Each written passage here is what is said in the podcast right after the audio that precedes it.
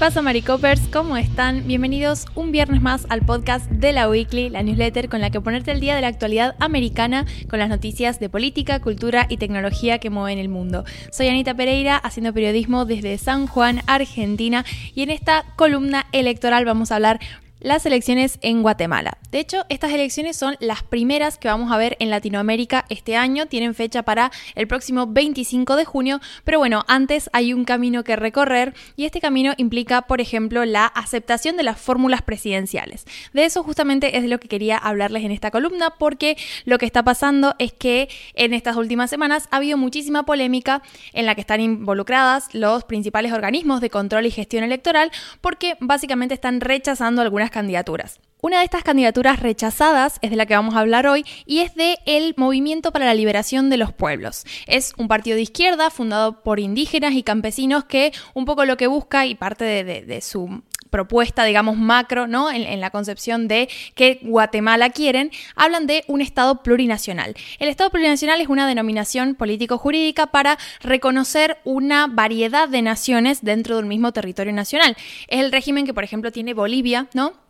Que reconoce a sus pueblos originarios como con una categoría superior, ¿no? Porque les reconoce este carácter de nación. Es una forma de reconocer los derechos colectivos, como por ejemplo el derecho de autodeterminación de los pueblos. Entonces, bueno, esta propuesta, ¿no? O sea, la, propuesta electoral del Movimiento para la Liberación de los Pueblos es una fórmula que está liderada por Telma Cabrera, que es, digamos, una mujer y es indígena, y está acompañada por Jordán Rodas Andrade, que ejerció hasta 2022 como procurador de derechos Humanos, que es un cargo en el que, bueno, un poco se encarga de supervisar que se cumplan los derechos humanos en, que están registrados en la Constitución de Guatemala, también en la Declaración de los Derechos Humanos y todos aquellos eh, convenios y tratados que el país ha ratificado. Es un crítico bastante fuerte del actual presidente guatemalteco, que es Alejandro Yamatei.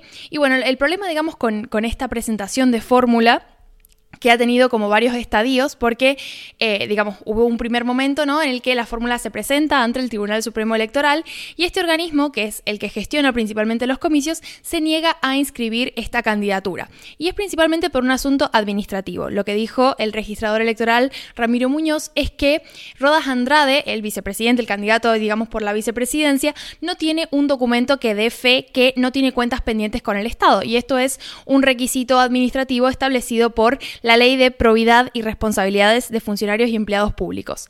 ¿Qué pasa? Que esto no está expresado explícitamente en la Constitución como una razón para prohibir o descalificar su candidatura. Y de ahí que la decisión del Tribunal Supremo Electoral se haya apelado en varias instancias. Primero se, eh, digamos, el, el Movimiento para la Liberación de los Pueblos presentó un recurso de amparo ante la Corte Suprema de Justicia y la Corte Suprema, digamos, descartó ese recurso provisionalmente. Esto implica que no es una decisión definitiva, ¿no? Sino que la primera respuesta de la Corte Suprema es no estar en favor de lo que plantea el Movimiento para la Liberación de los Pueblos y finalmente se presentó una apelación ante la Corte de Constitucionalidad que fue rechazada este jueves. Entonces, con esta decisión queda, quedaría fuera de la elección el Movimiento para la Liberación de los Pueblos a través de su fórmula.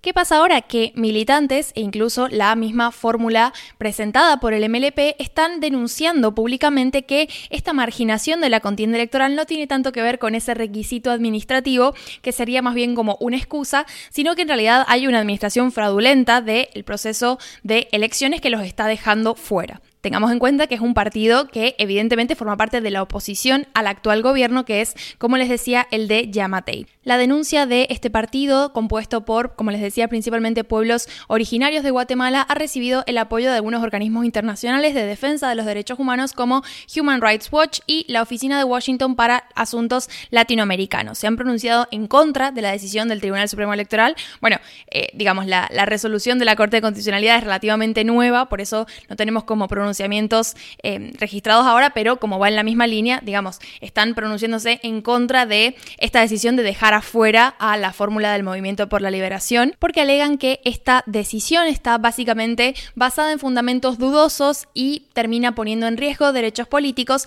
además de que menoscaba la credibilidad del proceso electoral. Lo curioso, y un poco para también dimensionar los términos en los que el Tribunal Electoral ha tomado esta decisión, es que si bien parecen estar muy exigentes con este tipo de requisitos administrativos, ¿no? Que serían motivo para dejar fuera una candidatura, no lo están haciendo, digamos, no, están teniendo esa misma exigencia con otras plataformas políticas. Por ejemplo, el organismo aprobó la candidatura de Suri Maite Ríos Sosa, que es hija del ex dictador fallecido José Efraín Ríos Montt.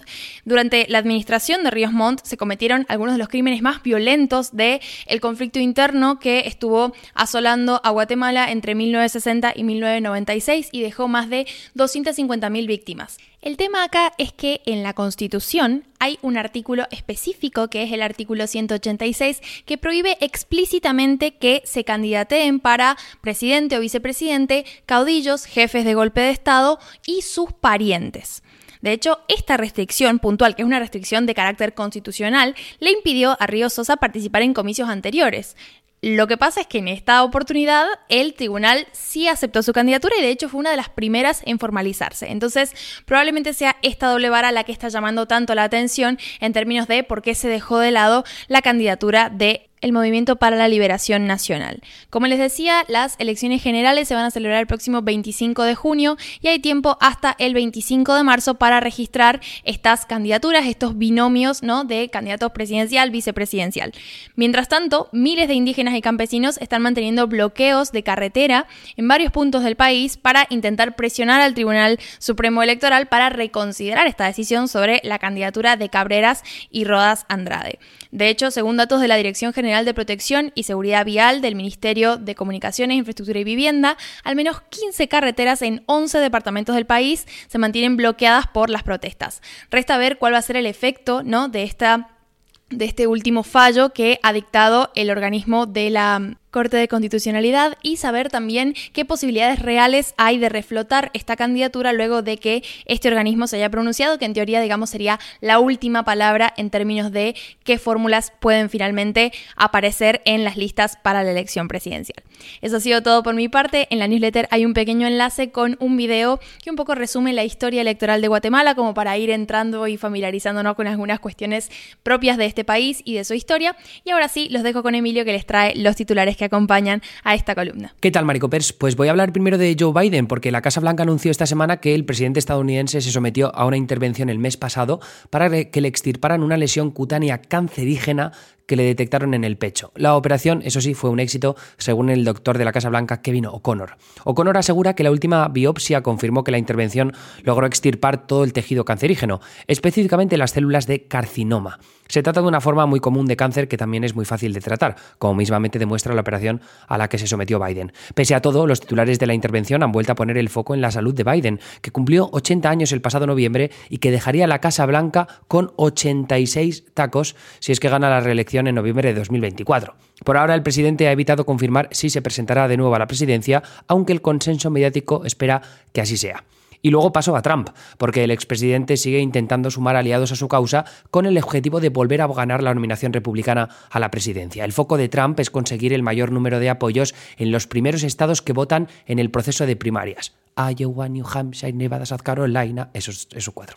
Iowa, New Hampshire, Nevada y South Carolina. Eh, por cierto, los demócratas tienen un proceso distinto el año que viene, pero es algo que ya comenté en una newsletter pasada, lo podéis buscar. Biden revienta las primarias, la weekly en Google, os saldrá.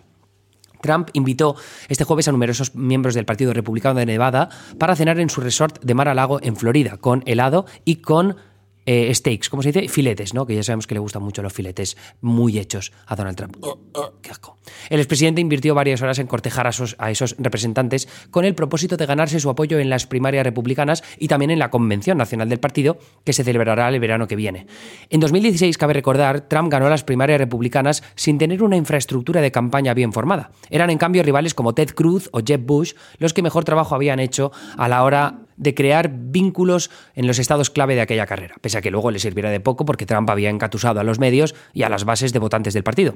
En la Convención Republicana de 2016, y pese a haber conseguido ya todos los apoyos suficientes para ser candidato presidencial oficial, Trump tuvo que lidiar con cierta resistencia dentro del partido. ¿Qué pasa ahora? Bueno, pues en los últimos años Trump ha invertido más recursos, equipo y tiempo con tal de ganarse el favor de políticos con influencia dentro de sus respectivos partidos estatales y así impedir una resistencia como la que vio en 2016. Y eso va desde organizar cenas en Mar-a-Lago, ofrecer protagonismo a políticos estatales de segundo nivel en sus mítines, designar a familiares de esos mismos políticos en puestos de influencia de su campaña o apoyar candidaturas para rellenar los puestos de influencia del partido con representantes leales a su causa. Así que, bueno, eso por ahora está en marcha. Ron DeSantis no ha anunciado candidatura a la presidencia, así que Trump sigue haciendo pasitos para poder tener al mayor, mayor número de leales en los próximos meses. Así que ya veremos eh, DeSantis qué es lo que hace, qué movimientos realiza para poder impedir que Trump se lleve la partida antes de tiempo. Y ahí mi pobre, perra que es que, quiere protagonismo, quiere protagonismo, ¿qué le vamos a hacer? Anyway, eso es todo por mi parte. Gracias a todos, eh, un abrazo maricopers y hasta la semana que viene. Adiós.